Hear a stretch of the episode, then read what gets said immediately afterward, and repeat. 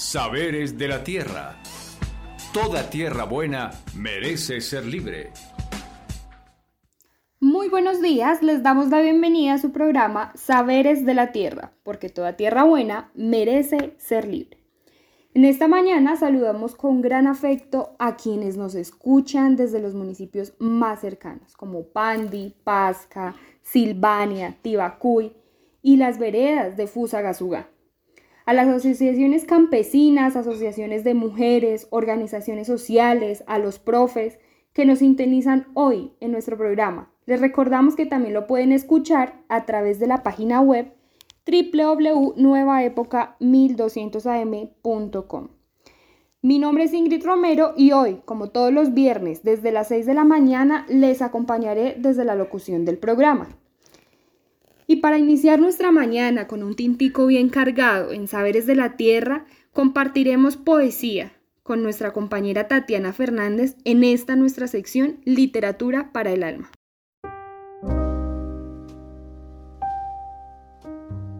Literatura para el Alma.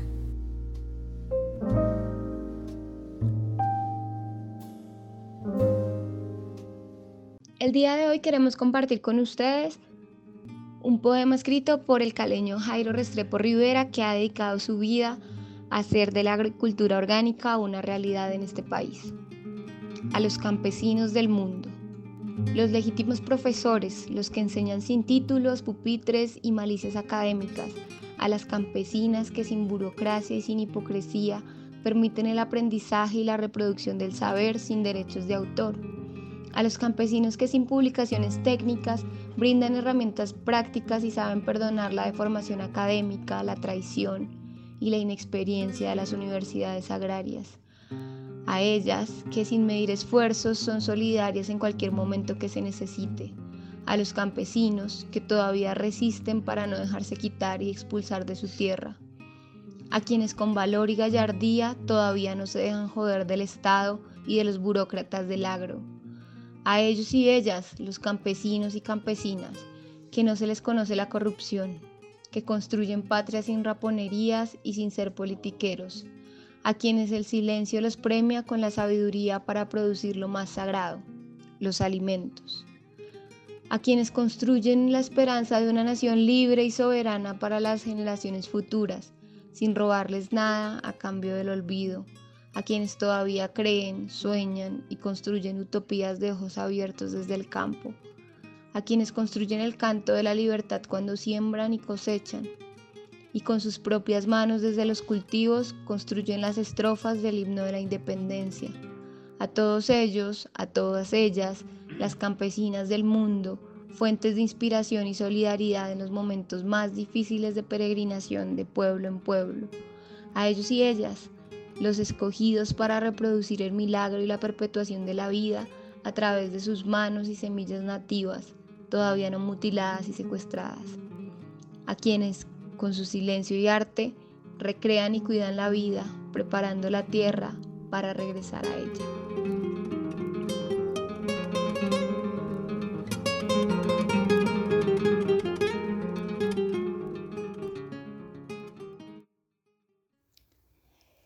Y retomando nuestro capítulo anterior, luchas campesinas, y hoy trayéndolo a un contexto más amplio el Sumapaz, pues como bien sabemos, el Sumapaz ha sido un territorio que ha sido guiado por los pasos de Juan de la Cruz Varela en la defensa de la vida, del agua, del territorio, del ambiente, de los ecosistemas. Ha sido defendido de acaparadores de los recursos naturales, de las negligentes políticas para el campesinado y de otras formas que se han manifestado en contra y atentando y que han querido atentar contra el páramo y la provincia del Sumapaz. La fuerza de este territorio, sin duda alguna, y de sus municipios, es la gente, es el campesinado que nos transmite hoy un mensaje certero, que continuando con el capítulo anterior y las conclusiones, la organización de las comunidades ha sido fundamental y es la respuesta a esa resistencia a la defensa de la vida. Lo logramos con nuestra consulta popular aquel 21 de octubre del 2018 y hoy estamos llamados a decirle no, a unir nuestra voz y a decirle no a la reforma tributaria, que entre una y otra de las implicaciones que nos trae esta reforma tributaria es el 19% de aumento al precio de los servicios públicos en estrato 3 y 4.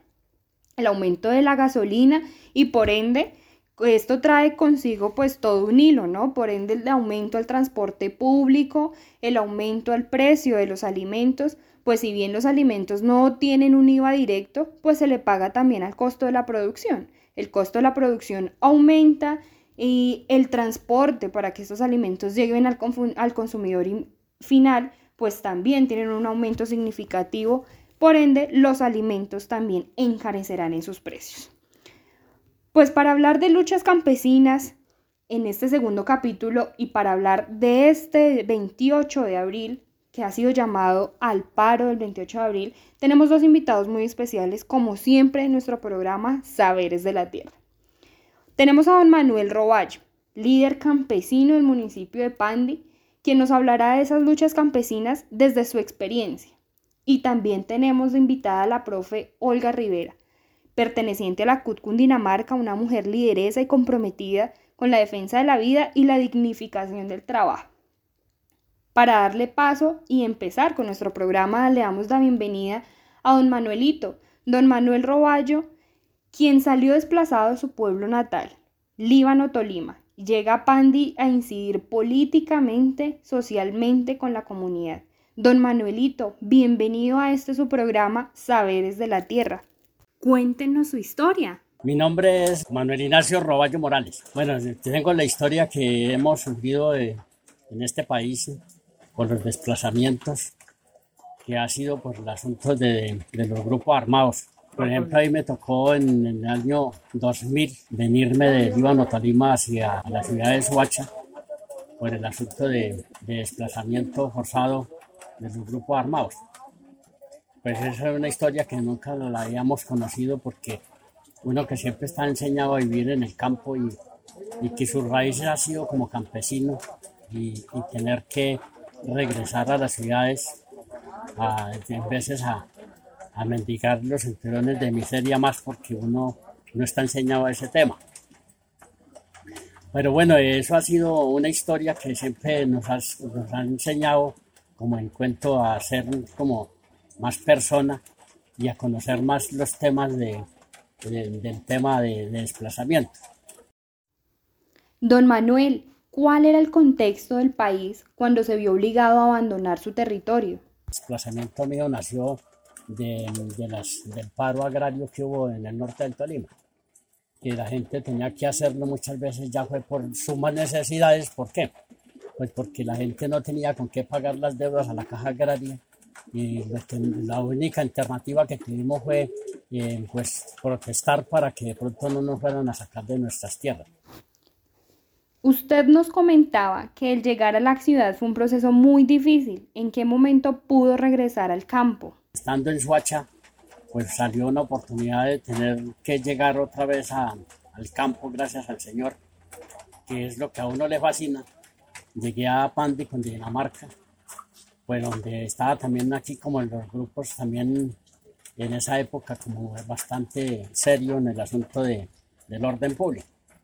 Y llegar uno donde no lo conocen, pues es como siempre, eh, es muy difícil, pero sí, gracias al Señor primero le digo porque resulta que, que al principio sí hubo una represión, pero mire que yo comencé como a, a hacer alianzas con la gente eh, la gente no sé qué miraría en mí, pero en esa época, eh, tan recién llegado a la región, eh, dijeron que, ah, que por qué no aceptaba una plancha a la Junta de Acción Comunal. ¿Qué significó la invitación de hacer parte de la Junta de Acción Comunal para usted? Reconocimiento en la región, y porque casi todo el mundo me distingue. Pero el principio fue que, bueno, de ahí mi proceso político principió aquí ser presidente de la Junta y desde, ese momento la gente quiso que yo hiciera una plancha al coser. Mis exigencias fueron que no me fueran a exigir color político y yo les aceptaba. Todo eso fue convenido por la gente. Eh, por eso es que yo, por ejemplo, mi aval es de autoridades indígenas de Colombia, AICO. Ese es mi aval. Entonces, Eh, eso fue para allá el periodo 2008, que, quiso, que, la gente quiso pues que yo me postulara al consejo. Y eso hace que estoy todavía eh, aquí en este momento, todavía eh, ejerciendo como concejal. Pues hoy me siento como el cuento ser de este municipio, ya llevo 20 años que llevo aquí en este municipio pues qué bonito poder contar con el apoyo de la comunidad y que con ayuda de su liderazgo se pueda aportar al bienestar incluso del municipio. En ese sentido, don Manuel, ¿qué se ha logrado con el trabajo comunitario? Hemos podido cumplirles con muchos compromisos a los campesinos, eh, ante todo, por ejemplo, en los mejoramientos de vivienda, vivienda, eh, proyectos productivos, eh, también, por ejemplo, las, lo de las vías porque aquí tenemos muchas carreteras, por ejemplo en Placahuella, que interiormente era muy difícil de entrar eh, los carros, carros a recibir, por ejemplo, a recoger los productos. Hoy les queda ya muy fácil porque han tenido muy buenas vías y ha sido gestión nuestra.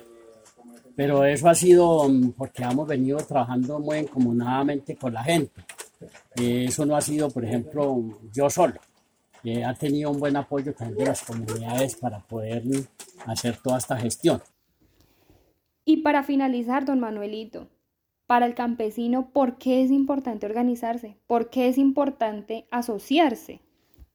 Porque es de la única manera que uno de pronto tiene una representación ante la fuerza pública y ante el Estado, de que uno no está solo, sino que hay una comunidad grande y pensando en un mismo objetivo porque hoy en día si uno no, por ejemplo, eh, puede haber muchas cosas y muchos proyectos buenos eh, para hacer, pero si yo voy individual nunca me ponen cuidado, pero si yo hablo como comunidad o de pronto tengo una representación legal como asociado a una asociación, a una cooperativa o una corporación, eh, soy atendido. Entonces esa es la manera que hoy hay que una, unas alianzas muy buenas interiormente con la Corporación Tierra Libre, que hemos venido haciendo un trabajo por, eh, por lo menos en Cusa, Pasca, Ibacuy, Silvania y Pandi, y que nos ha acompañado, hemos acompañado eh, mutuamente tanto las asociaciones con la Corporación Tierra Libre y hemos podido hacer un buen ejercicio para poder mm, hacer como un esfuerzo de poder trabajar por las comunidades de nuestro municipio. Y agradecemos a don Manuelito por compartir su palabra, por compartir parte de su historia de vida a través de ese liderazgo que lo ha caracterizado. Liderazgo político a bienestar de la comunidad. Así es como se ha construido don Manuel, quien vivió el desplazamiento de su territorio y quien asume la incidencia política llegando al Consejo de Pandi Cundinamarca, quien con su sombrero, su ruana, sus botas y machete cultiva la tierra, cultiva la comunidad cosecha alimento y cosecha bienestar. Pues bien, así con esta sentida entrevista damos paso y los invitamos en este momento a que sintonicemos una de las canciones más dicientes de Garzón y Collazos. ¿A quién engañas abuelo?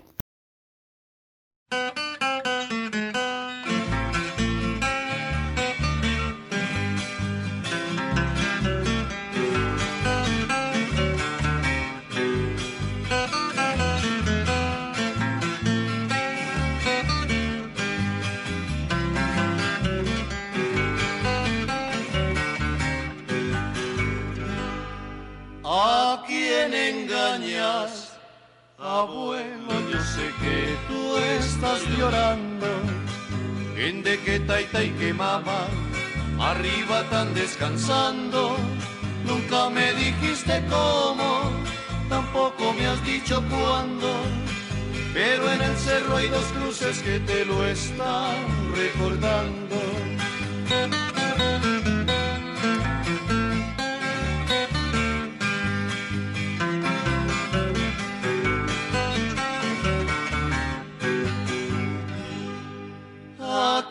Engañas. Abuelo, yo sé que tú estás llorando. En de que taita y que mamá, arriba tan descansando. Nunca me dijiste cómo, tampoco me has dicho cuándo. pero en el cerro hay dos cruces que te lo están recordando. Bajó la cabeza el viejo y acariciando al muchacho, dice tiene razón hijo, el odio todo ha cambiado. Los piones se fueron lejos, el surco está abandonado. A mí ya me faltan fuerzas, me pesa tanto el arado y tú eres tan solo un niño para sacar arriba el rancho.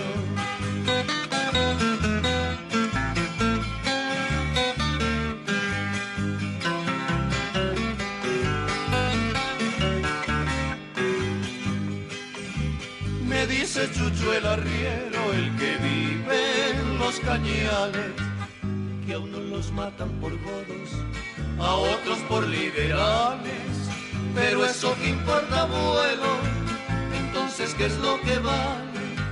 Mis taitas eran tan buenas, a nadie le hicieron males. Solo una cosa comprendo, que ante Dios somos iguales.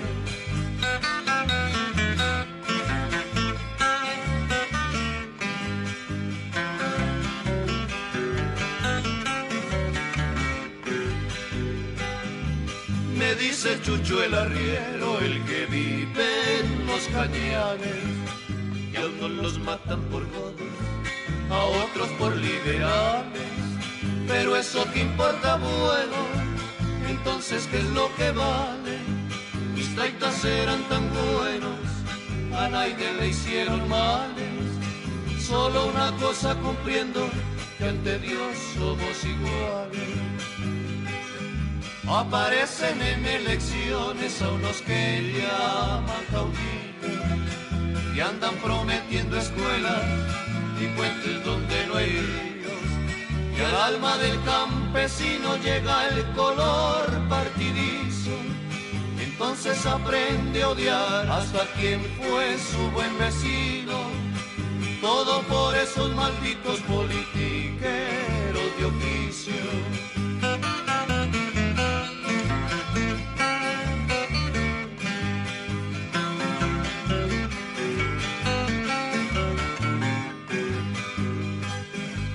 Aparecen en elecciones a unos que llaman caudillos, que andan prometiendo escuelas y puentes donde no hay ríos. Y al alma del campesino llega el color partidizo.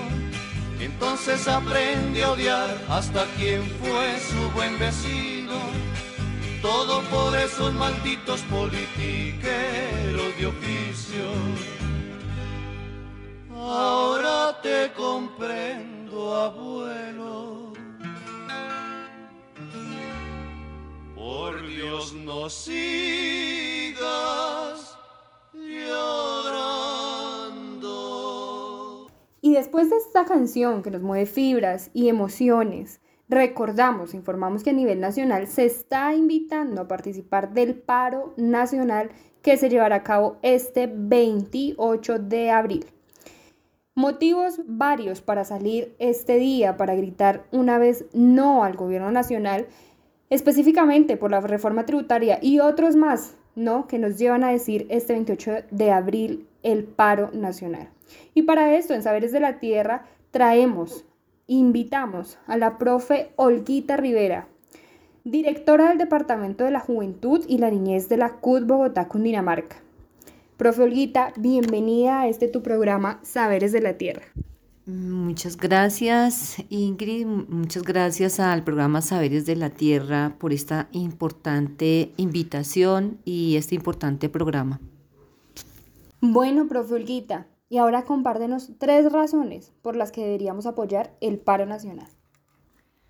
Bueno, eh, primero que todo, saber que la situación que tenemos en este momento no es por la pandemia y por lo tanto no se justifica que nos hagan una tercera eh, reforma tributaria que son más impuestos en un mismo gobierno y tenemos que tener conocimiento que cada año nos hacen reformas tributarias y por las mismas razones que para tapar el hueco fiscal.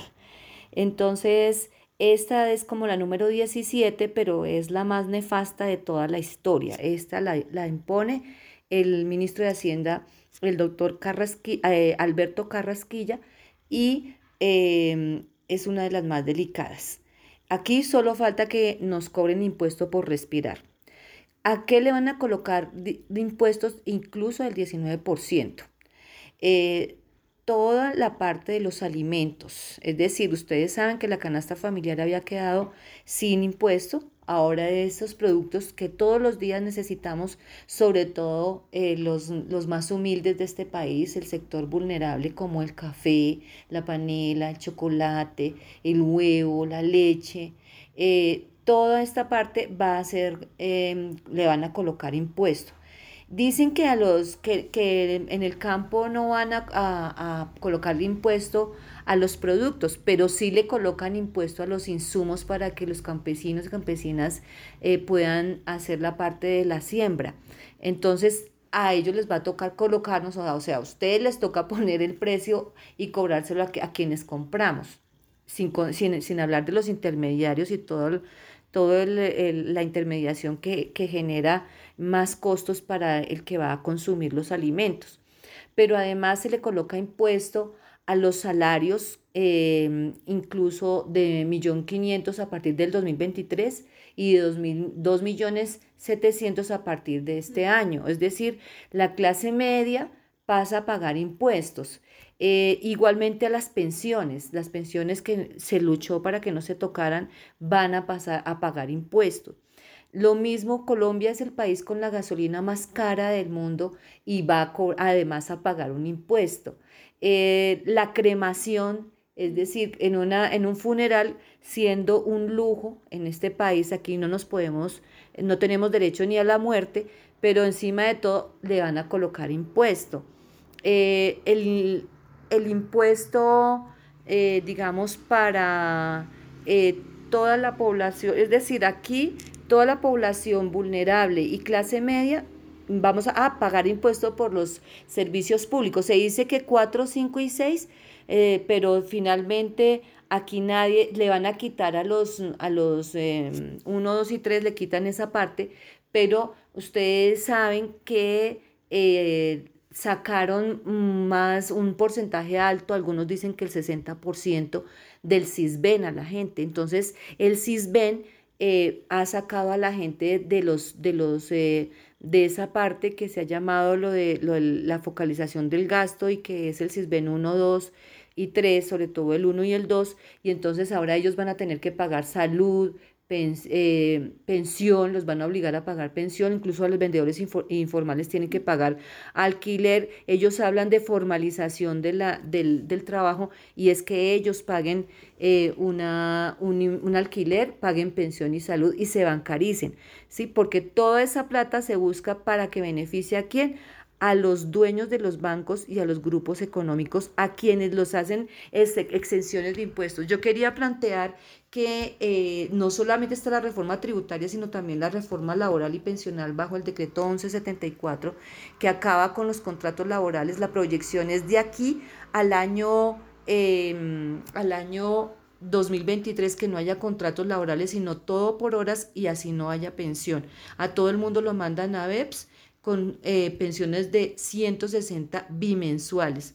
Están haciendo una masacre laboral por todo lado y están aplicando eso. El otro es el proyecto de ley 010, que es un proyecto para la salud que lo que hace es acabar con eh, las, mm, digamos, los hospitales que todavía quedan, van a liquidar los hospitales y se entregan unos pocos como un pulpo el manejo de la salud para el país. Va a ser más el mercado y permiten que lleguen extranjeros. Bueno, así lo ha planteado Olguita.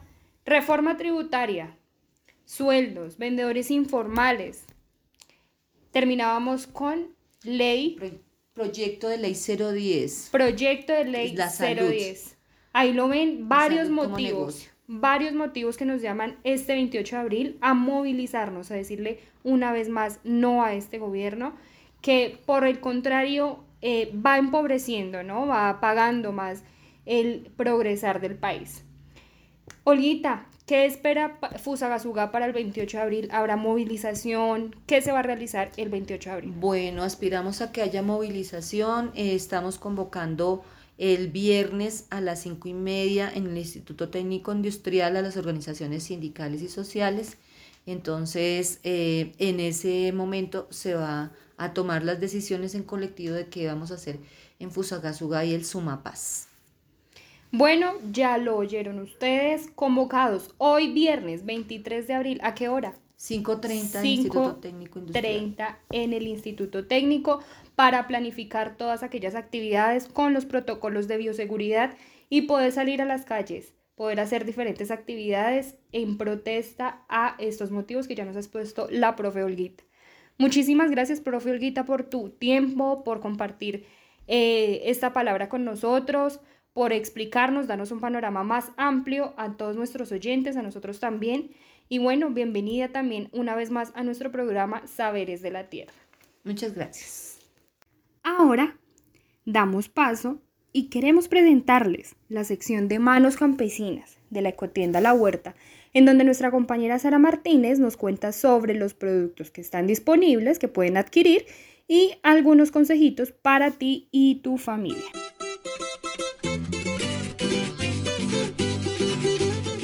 Ecotienda La Huerta de Manos Campesinas. Hola, buenos días. Les saludamos aquí desde la Ecotienda La Huerta en su sección de Manos Campesinas. El día de hoy les queremos hacer una recomendación de varios productos que tenemos en la tienda y entre esos productos está la feijoa que viene de Pasca de las manos de nuestro campesino Carlos Cristancho. Eh, les queremos recomendar también de manos de Don Carlitos el delicioso aguacate Hass que siempre lo van a encontrar en la ecotienda todos los días del año en perfecto estado. Don Carlito se encarga de, cosecharnos los mejores productos para llevarnos a nuestra ecotienda La Huerta. La fejoa para que podamos preparar deliciosos jugos, ya sea en agua, en leche, y los aguacates para preparar nuestras deliciosas ensaladas. Recordemos que el aguacate es una muy buena fuente de alimentos y contiene grasas buenas para nuestro cuerpo es esencial, lo podemos utilizar al desayuno, al almuerzo, a la comida, es un increíble alimento. Y lo mejor de todo es que no es fumigado con ningún tipo de pesticidas, de agrotóxicos, al contrario es cultivado con todo el amor y viene de las mejores manos.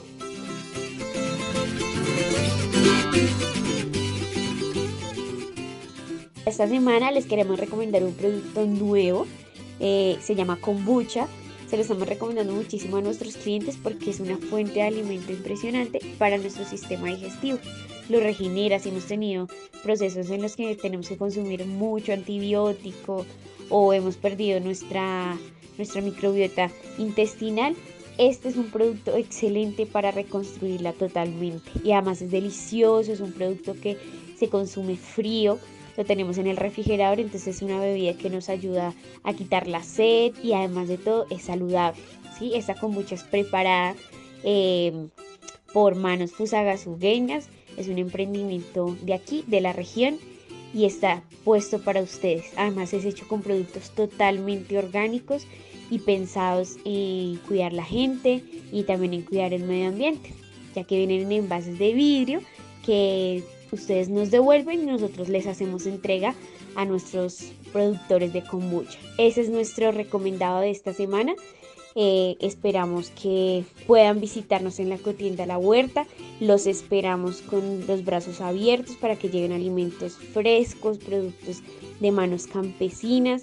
Tenemos productos artesanales también que van a encontrar una gran variedad. A hoy contamos con muchísimos productos que acompañan y complementan la canasta semanal eh, de su mercado y de lo que consumen diariamente. Entonces los esperamos en la cotienda La Huerta de Manos Campesinas. Manos Campesinas. Ofrecemos productos orgánicos y limpios del Sumapaz que cuidan la salud y la naturaleza. Conoce nuestra propuesta de economía campesina. Calle 22 con octava, cuatro cuadras arriba del Manila. Fusagasugá. Abierto de domingo a domingo. Y así finaliza nuestro programa, nuestro capítulo 2 de Luchas Campesinas, aquí en su programa Saberes de la Tierra. Agradecemos a nuestros invitados, a don Manuelito Roballo en Pandi, a la profe Olguita aquí en Fusagasugá, al equipo en Máster, a la Fundación Heinrich Boll, que gracias a ellos podemos estar transmitiendo nuestro programa, agradecer a la emisora Nueva Época, a la organización social Tierra Libre.